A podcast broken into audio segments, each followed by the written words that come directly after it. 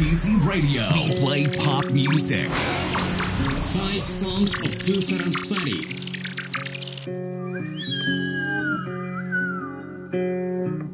スピークイージーポッドキャスト竹内拓也です5 Songs of 2020そして5 Albums of 2020いろんな方にやっていただきましたね今日は私がセレクトいたしますちょっと改めてどんな方にやっていただいたか振り返りますね黄昏コーヒーからしみちゃんと大地くんね黄昏コーヒーさんは以前からお世話になっておりますけどもやっぱこうストリートからのねセレクトというか実際にいろんなイベントに行ってでまあいろんなアーティストとかもこう仲がいいから多分そういうところからのね入り口音楽をこう仕入れてきてこう、まあ、教えてくれたっていう感じで面白かったですね。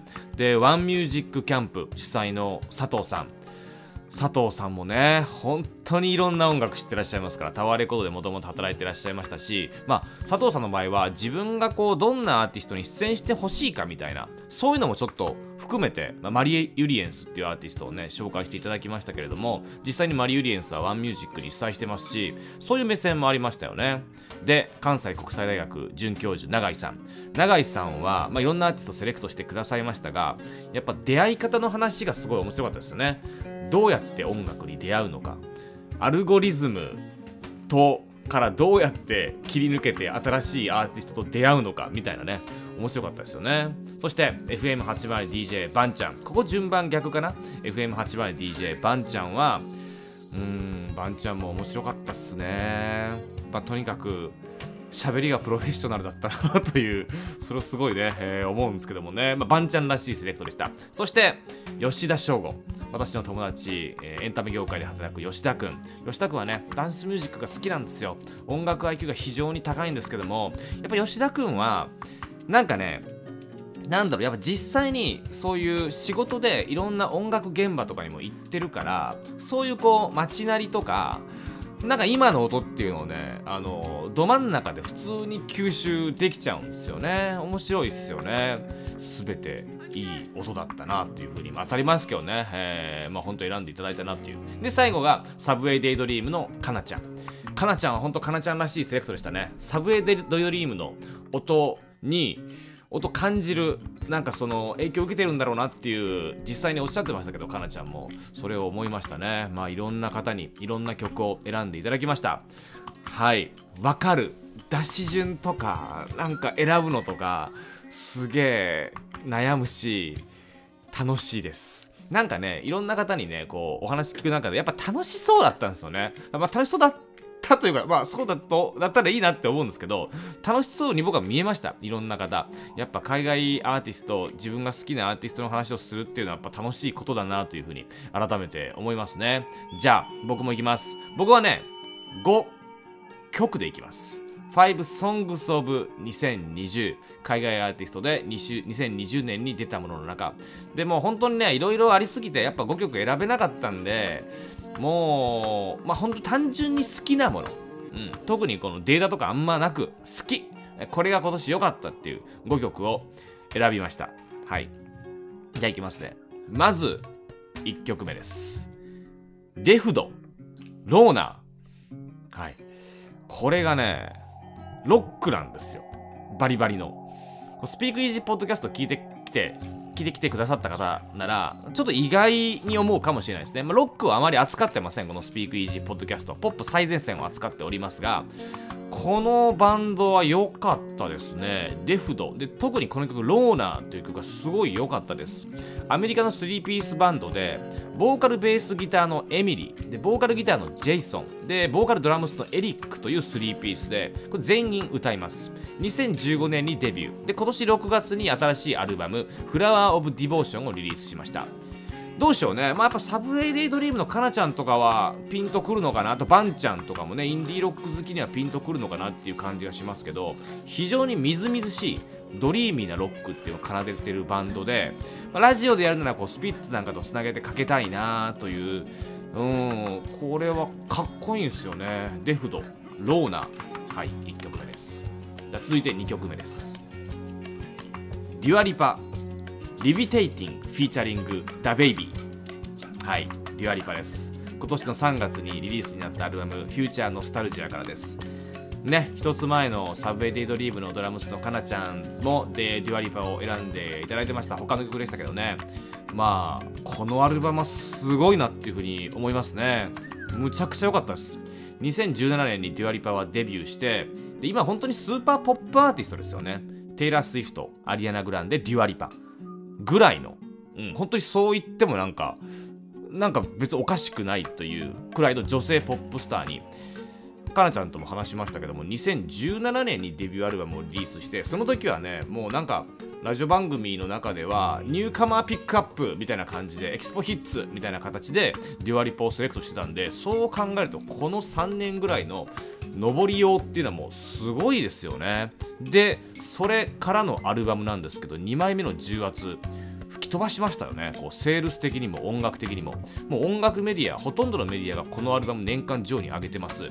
で特にその中でもこの曲が好きで楽しい曲っすよね。まあ2020年といえばダベイビーの年でもありました。ロディ・リッチとのロックスターね。なのでこのデュアリパ・ Levitating Featuring ダベイビーダベイビーとのバージョンをセレクトしました。はい。2曲です。じゃあ3曲目いきます。楽しいっすね。これね。いきます。 Buscabulla El Aprieto。ちょっとこれ読み方はね、合ってないかもしれないです、曲名が。出てこなかったので、ラテン語、スペイン語ですかね、 Buscabulla という2人組の曲をセレクトしました。これ面白いです。ラテンミュージックで、プエルトリコ出身の2人組で、まあ、現在はニューヨーク在住なんですけれど、エレクトロポップの才能を本当多数輩出してきた、えー、名門レーベル、キツネっていうレベルがあるんですけどそのキツネからデビューしてでその時のプロデューサーはブラッド・オレンジというもうこれだけでああ、絶対いいですねって思う方が多いと思いますがね、えー、そのブスカブラのデビューアルバムです。で、今回はプロデューサー兼エンジニアには MGMT、ブラッドオレンジ、ソランジュなどを手掛けたパトリック・インバリーという人が、えー、やってるんですけども、まあ、私こう基本的に民族音楽が非常に好きです。で、エキゾチックなポップスが大好物なんですよね。近年で言うと、ジェインの負けばみたいな曲が大好物でもともとは本当に2000年代中盤 MIA っていう存在がいまして、まあ、今の本当にポップソングっていうのは MIA が当時やってたことだなっていうふうに思ったりもするんですけどもまあ民族音楽プラスポップスっていうのが好きで、まあ、特に女性ボーカルっていうのは好きでこのブスカブラが大好物でございますエル・アプリエートで4曲目ですね。バッドバニーです。バッドバニーのセカンドアルバムから YHLQMDLG はい、これ頭文字ですけどね、え、言葉のね、えー、このアルバムからの1曲。これがねまたちょっとの読み方が何ともわからないんですけどとねこのアルバムからの1曲目の曲なんですけどシベオア・トゥ・ママかな？シベオア・トゥ・ママ。ですかねこの曲をセレクトしましたえっとね、まあ、このアルバムが本当に良くて、で、今年はバッドバニーの年でした。Spotify で世界で最も再生されたアーティストで、最も再生されたアルバムがこのアルバムです。で、このアルバムは、まあ、セールスもそうなんですけれども、で、ラテン語を使う人口がま増えていて、ラテン語ミュージックが盛り上がってるっていうのもそうなんですけれども、音楽的にも非常に素晴らしくセールス音楽的評価の両方を達成した曲だと思いますその1曲目可愛いのよ。はい。イパネマの娘ですから。ボサノバの名曲、イパネマの娘のメロディーを可愛いシンセサイザーの単音で奏でてて、バッドバニーが乗るという大好きな曲でございます。はい。4曲目に選びました。では、最後です。あっという間ですね。一人で喋ってるからね。誰かに聞いてほしいですけど、一人で喋ってるからあっという間です。はい。じゃあ最後いきます。エイドリアン・レンカー、Anything。うん。アメリカのシンガーソングライターなんですけれど、もうこれは本当単純に好きですっていう感じですかね。アメリカのインディーバンドビッグシーフの高一点の、え、エイドリアン・レンカー。このエイドリアン・レンカーのアルバムが今年出ました。で、このエイドリアン・レンカーのアルバムっていうのが本当に素晴らしくて、で、ソングスってアルバムなんですけど、10月に出たんですけども、アルバムで聴いてください。まあ、その中の Anything っていう曲が特に好きで、えー、これをセレクトしました。この曲は、まあまあ、大晦日とかに聞きたい感じですかね今年を振り返りながらねはい。っていう感じでなんかちょっといつもよりなんか薄めの情報量ですけれども好きですっていうことで5曲を選びました。まあ他にもねいろんな好きな曲があってまあ殿堂入りとしては今回入れなかったんですけどあの黄昏チームを入れてましたがパウ風のデスベッド。これは本当今年の殿堂入りです。あと 24K ゴールデンのムード。これもずっとスピークイージーポッドキャストで追いかけてきてやっぱね大ヒットになってますけどね。今年一の大ヒットって言ってもいいんじゃないですかね。うんアメリカではね。これも殿堂入りですかね。あとまあ1975とかハイムとかそういうアルバムも本当に良かったですけどちょっと今回は。今の気分だからね。うん。1週間後とか2週間後だったらまた気分変わって他の選んでるかもしれないですからね。うん。まあこの Dehd Loner デュアリパ Levitating Featuring ダベイビー Buscabulla El Aprieto バッドバニーのこれちょっと読めないんだ。バッドバニーのと待ってもう一回調べますね。バッドバニーのシベオアトゥママですかね。でエイドリアン・レンカーのエニシング。この曲をセレクトしました。ということでこれが2020年スピークイージーポッドキャストのラストエピソードになります。えっとね今年はこんなにエピソードを輩出すると思ってなかったですね。これで結局58エピソード。だからこれ2020年の5月から始めたので約半年で58エピソードを生み出したということになります。これ結構ねやっぱ驚きだったんですけどうーん僕はねなあ大きいラジオ局で何万人に向けてね一応やってたわけですよね。そう何万人に向けてラジオをやるっていうのとこの家で収録してますから家でマイクで、えー収録して、まあ、このポッドキャストっていう形でうん、まあ、聞いてもらうっていうのがねもうテンション的には完全に一緒なんですよね。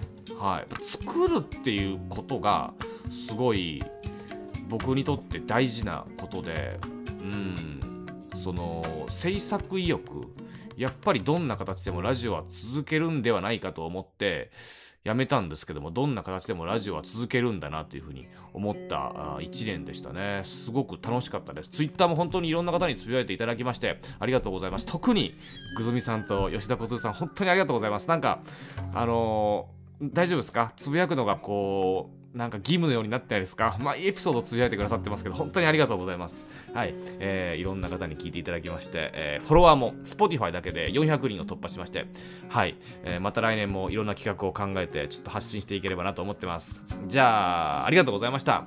今年もお世話になりました。来年もはい。良いお年を。スピークイージーポッドキャスト竹内拓也でした。